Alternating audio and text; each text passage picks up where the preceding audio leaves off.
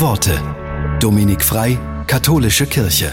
Als St. Martin seinen Mantel geteilt hat, hat er eine Bibelstelle mit Leben gefüllt. Sie steht im Matthäusevangelium.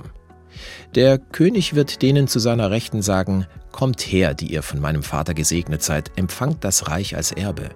Denn ich war hungrig und ihr habt mir zu essen gegeben. Ich war durstig und ihr habt mir zu trinken gegeben. Ich war fremd und ihr habt mich aufgenommen. Ich war nackt und ihr habt mir Kleidung gegeben. Ich war krank und ihr habt mich besucht. Ich war im Gefängnis und ihr seid zu mir gekommen.